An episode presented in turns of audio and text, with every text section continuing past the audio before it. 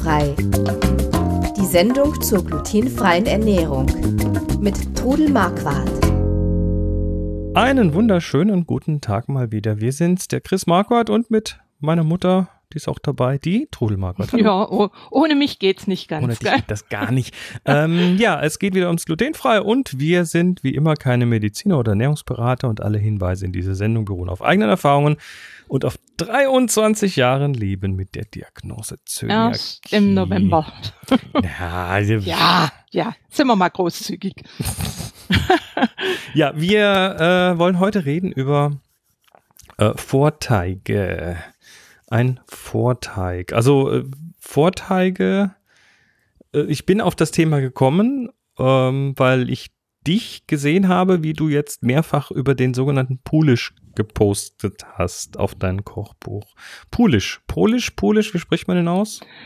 Bin ich mir auch nicht so ganz sicher. Ich habe auch recherchiert im Internet. Also es kommt tatsächlich, hat irgendwas mit Polen zu tun und ist früher ähm, wohl aus Polen gekommen. Okay. Aber unsere Bäcker haben früher generell mit Vorteigen gearbeitet. Mhm. Und das Brot ist einfach äh, länger haltbar, besser verträglich. Genau, also Polisch, P-O-O-L-I-S-H. Ja, wahrscheinlich einer- polisch. Mhm. Ein, ein äh, Vorteig, ähm, über den wir uns nur kurz unterhalten wollen.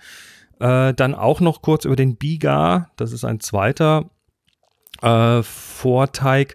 Und die werden, die sind, die sind grundunterschiedlich, aber machen dann was ähnliches. Und zwar reden wir da, wie gesagt, von einem Vorteig, also den, den Polish jetzt, äh, den man auf verschiedene Arten ansetzen kann.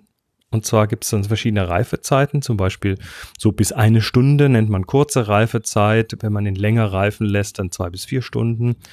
Oder dann eine lange Reifung, 12 bis 20 Stunden, wobei man ihn dann zwischen ab der Hälfte oder so dann in den Kühlschrank spätestens stellt. Und da kann er dann auch ein bisschen stehen bleiben im Kühlschrank. Also Genau. ich habe ihn jetzt schon zwei Tage drin gehabt und das geht. Mhm, also die, die Bäcker versuchen immer, den auf so seinem sogenannten Peak abzufangen, also da, wo er am, am meisten geblubbert hat sozusagen. Und Mhm. im Prinzip besteht der aus, äh, korrigier mich, aus Wasser, Hefe und Mehl, richtig? Man kann noch eine Prise Zucker rein tun. Prise Zucker, damit die Hefe was zu fressen hat, damit die genau, dann arbeiten kann. arbeitet sie vielleicht ein bisschen schneller. Und das Interessante an diesem äh, Polish ist, dass er mit extrem wenigen, wenig Hefe auskommt. Also es ist sogar so, ähm, da habe ich gelesen, dass man ihn, wenn, wenn, wenn man ihn länger, äh, wenn man ihn länger führt, also auf jetzt mehrere, was weiß ich, einen Tag lang oder so, äh, dass man dann sogar noch weniger Hefe verwenden kann. Und äh, da reden wir, also in einem Artikel habe ich gelesen, winzigste Hefemengen für, ein- für ein Laib Brot 0,2 Gramm Trockenhefe. Also ich habe jetzt für meinen Polish so wirklich eine kleine Erbse, ein Kügelchen aus Frischhefe gemacht. in Frischhefe, Größe, okay. Frischhefe, ja, dass man es einfach gut äh, dokumentieren kann. Mhm. Man kann natürlich auch Trockenhefe nehmen, das ist eigentlich egal. Aber ich habe wirklich eine kleine Erbse in Kügelchen gemacht und das eben mit dem Wasser beim Glut. Also es heißt eigentlich in den gängigen Rezepten gleiche Menge Mehl, gleiche Menge Wasser. Das geht aber bei glutenfrei nicht, weil glutenfreies Mehl immer mehr Wasser braucht. Also habe ich zum Beispiel 100 Gramm Mehl und 150 Milliliter Wasser genommen. Das ist so Konsistenz etwa wie ein Pfannkuchenteig. Und du hast das, also wenn jetzt das jemand nachlesen möchte, du hast das in deinem Kochbuch äh, dokumentiert. das, Kochbuch. Ein schönes Bild, wie diese in, Ja. in so einer Glasschüssel diese diese blubbernde, Blubberchen. dieses, diese blubbernde Geschichte da steht. Was ich aber später noch dazu schreiben werde, das ist mir nämlich eingefallen, dass man den immer wieder frisch machen muss. Das Das, ist also ist nicht genau wie beim Ding, ja. Sauerteig. Ja. Genau. Im Gegensatz zum Sauerteig wird der Polish tatsächlich äh, jedes Mal neu angesetzt. Der Sauerteig wird ja über Tage, Mo Monate, Jahre geführt, also immer Mhm. wieder ein Stück abgezweigt und das dann wieder gefüttert, dass das weiter wachsen kann. Und der Polish ähm, und auch der Biga werden täglich neu angesetzt. Ja, und, Und- ich habe also inzwischen auch schon Brote mitgebacken in Kombination mit dem Lievito Madre, macht da jetzt gerade auch Versuche. Der, der ist ja wieder ein Sauerteig. Das ist auch das, eine Art ja, Vorteig. aber in Kombination mit dem ist das. Genial. Und ich mache jetzt gerade Versuche mit getrocknetem Lievito Madre. Das wäre natürlich äh, Nonplusultra für die Leute, wenn es den gäbe, weil dann kann ich den einfach unters Mehl mischen. Irgendwann musst du noch anfangen, Ja, du, ich, Produkte zu verkaufen. ich bin äh, sogar ein bisschen dabei, aber ich muss erst jemand finden, der die Trocknung dieses Levito mhm. übernimmt. Aber das ist, wie gesagt, ich habe den für mich getrocknet und habe unter das letzte Brot, dieses Haferbrot, 30 Gramm getan, von dem Lievito Madre gegeben und den Pulisch. Und dieses Brot war sowas von lecker und saftig und einfach Zeit geben, diesen Broten. Die brauchen zwischendurch immer wieder Zeit zum Entspannen. Das und hört sich witzig an, aber ist so. Also wenn wir, wenn wir von Zeit reden, dann reden wir tatsächlich äh, von so einer langen Teigführung, dass der Teig quasi über Nacht in den Kühlschrank gelegt wird. Genau, und, und auch vorher, bevor, äh, bevor er in den Kühlschrank kommt, schon mal drei Stunden bei Zimmertemperatur arbeiten kann. Und er arbeitet langsam, weil er eben diese wenige Hefe hat. Und ähm, es gibt einfach eine ganz andere Porung in diesem Teig. Also mhm ich war super zufrieden mit dem Brot. Ne? Brotiger, saftiger, saftiger einfach ja. und ist am nächsten Tag und übernächsten Tag auch noch gut und zwar ungetoastet. Und das ist das, was ich mir schon lange gewünscht habe, ein Brot, was ich als belegtes Brot mitnehmen kann, was nicht so austrocknet. Und mhm. das war also dieses Haferbrot. Ich habe dann auch als Alternative reingeschrieben, man kann auch Hirse nehmen. Es gibt halt Leute, die den Hafer nicht vertragen, aber das Brot war lecker, lecker. Sehr schön. Ähm, mhm.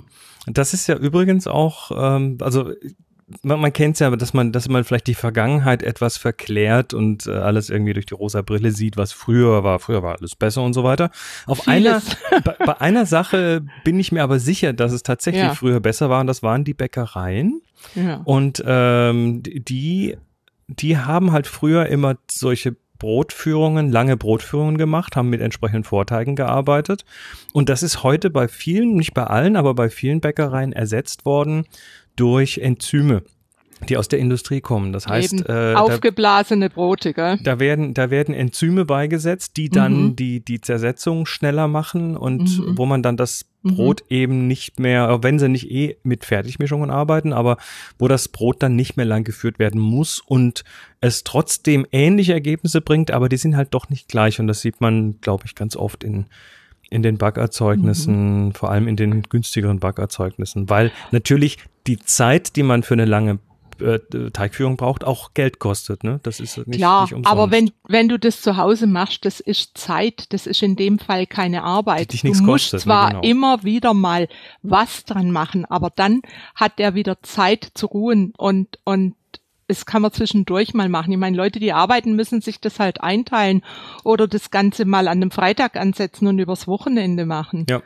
Also ich noch kurz zu dem Poolish. Ich bin eigentlich auf den Poolish gekommen, weil ich vor zwei Wochen eine Sendung im dritten Programm gesehen habe und zwar heißt die Backzeit. Und da normal wollte ich den Fernseher ausmachen, aber dann habe ich gedacht, hey, guckst doch mal an. Und das sind zwei junge Bäckermeister hier aus dem Schwäbischen, aus Herrenberg, die eben auf diese Art backen.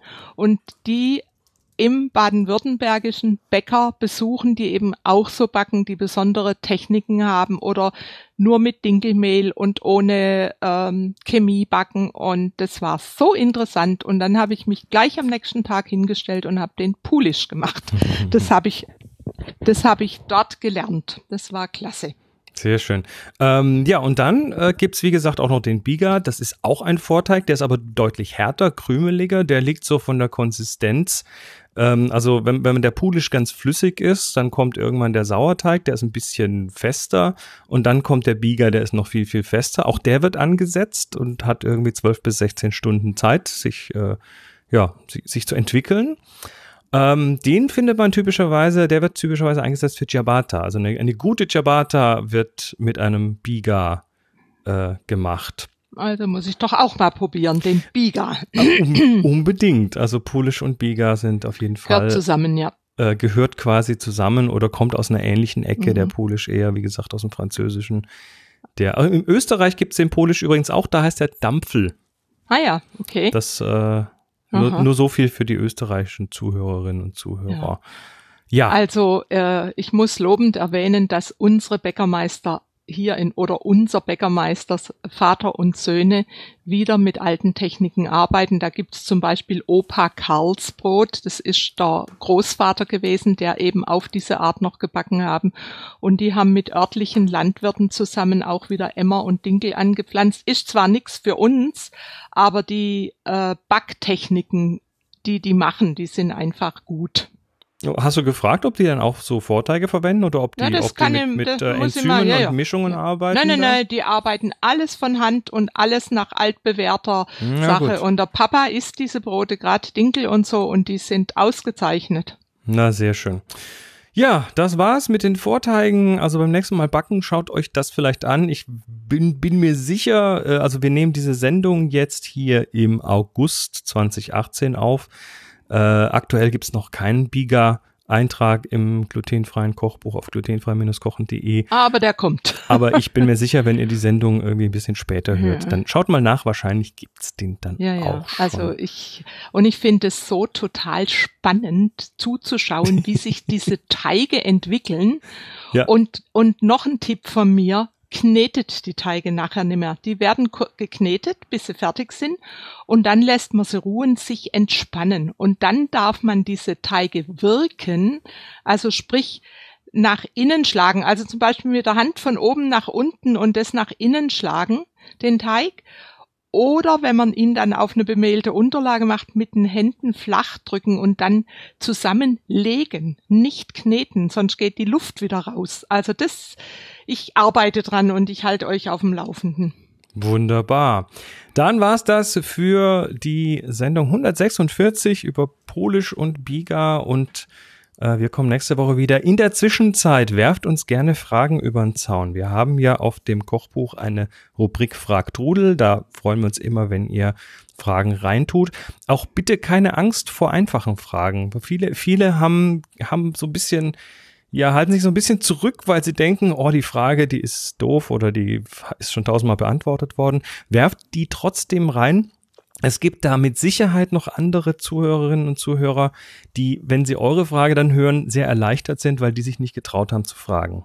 Also werft die rein auf glutenfrei-kochen.de auf dem Podcast und dort dann auf den grünen Knopf Fragt Rudel und stellt uns Fragen. Wir freuen uns und machen eine Sendung draus. Bis dann. Und wir beantworten sie da und miteinander beantworten wir sie dann. Genau. Bis dann. Macht's gut. Tschüss. Tschüss. Sie hörten glutenfrei. Die Sendung zur glutenfreien Ernährung mit Todel Marquardt. Über 900 glutenfreie Rezepte und weitere Informationen auf www.glutenfrei-kochen.de.